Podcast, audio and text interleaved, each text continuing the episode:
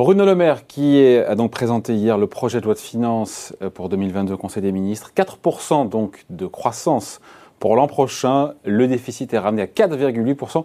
C'est un budget en apparence, en apparence qui a l'air séduisant. Bonjour Marc. Bonjour David. Marc Vigneault, journaliste au point. Euh, alors c'est vrai que le ministre de l'économie, depuis 24 heures, il est un peu en mode euh, riposte, contre-attaque, parce qu'on a la droite et pas seulement qui dénonce une flopée de chèques qui ne sont pas financés.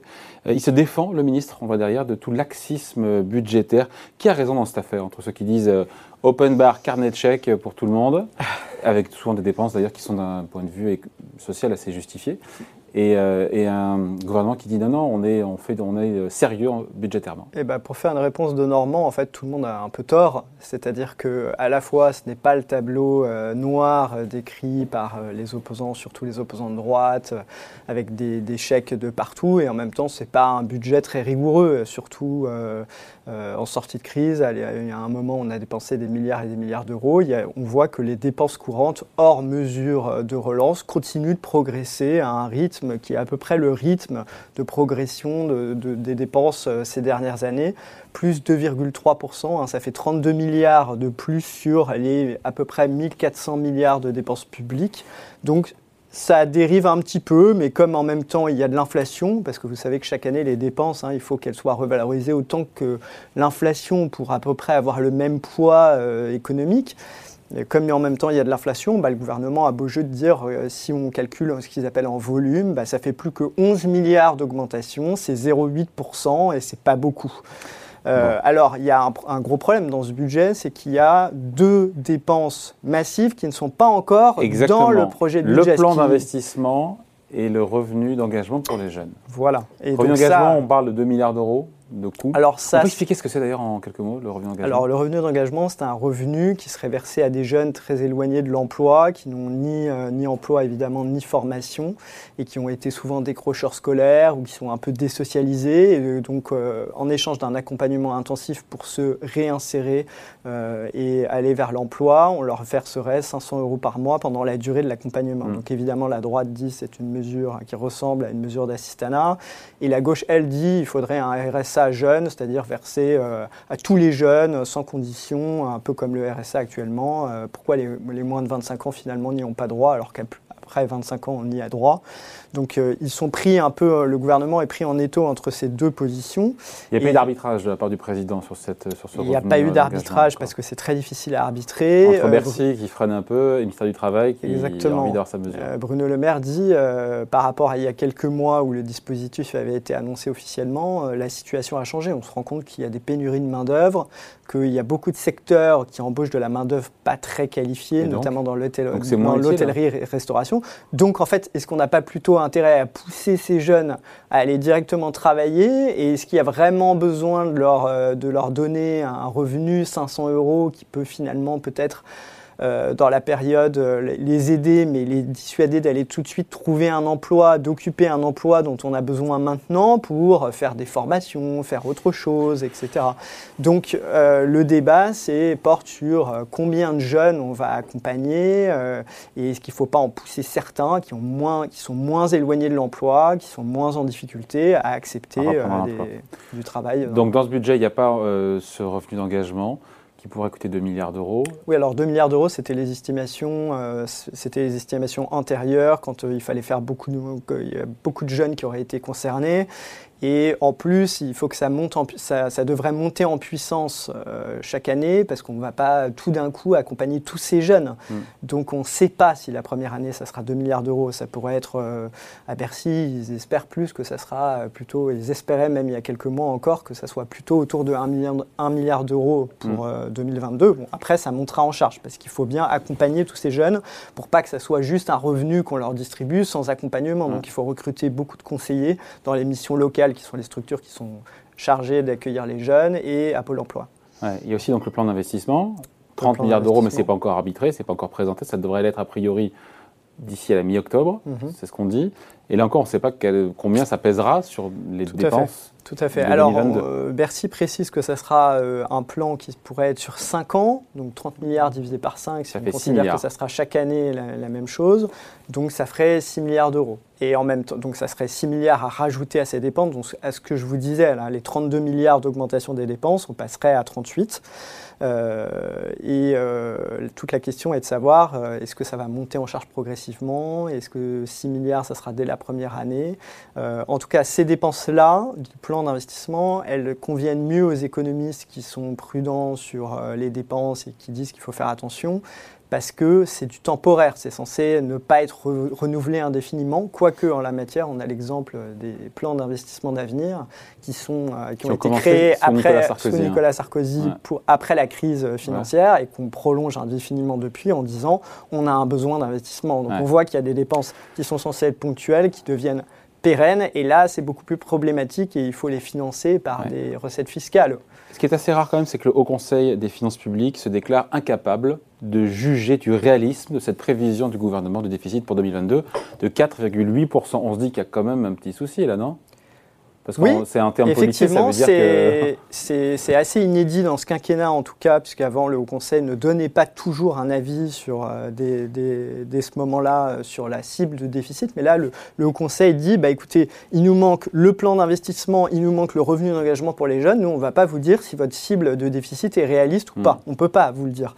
Euh, après, Bercy s'est ménagé politiquement une possibilité d'avoir des bonnes nouvelles, même avec le revenu, même avec le contrat d'engagement, le revenu d'engagement et le plan d'investissement.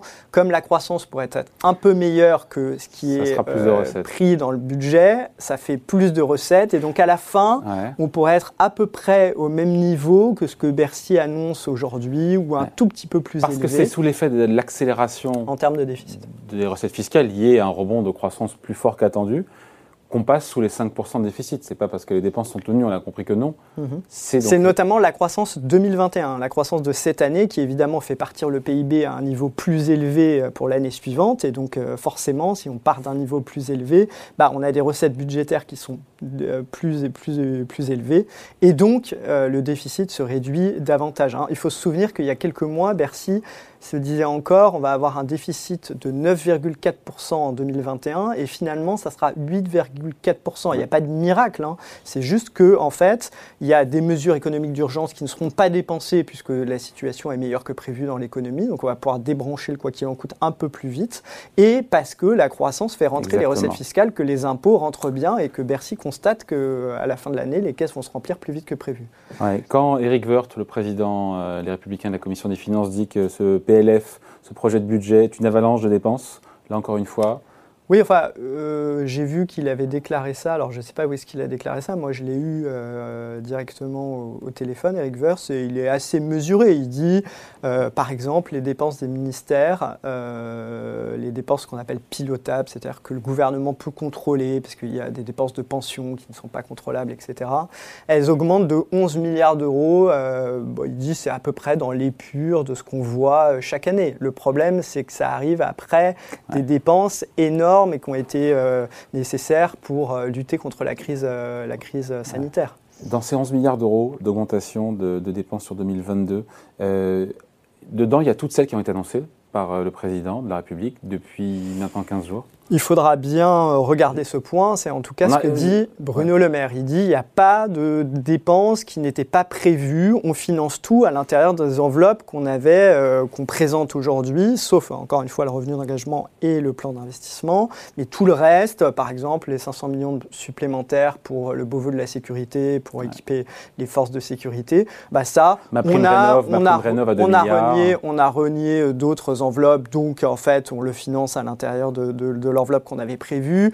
Euh, ma prime rénov, c'est du redéploiement de crédit au sein du plan de relance. En fait, il y a des, le bonus écologique, par exemple, euh, le, les primes pour acheter des véhicules. Ça marche moins bien que prévu puisqu'il y a des pénuries de composants et que les constructeurs ne ah. peuvent pas sortir les voitures. Donc en fait, ils ont des économies de ce côté-là. Ils disent, bah, puisqu'on a des économies de ce côté-là, puisqu'on veut garder notre plan de relance à 100 milliards, et eh ben, on peut mettre 2 milliards de plus sur ma prime rénov.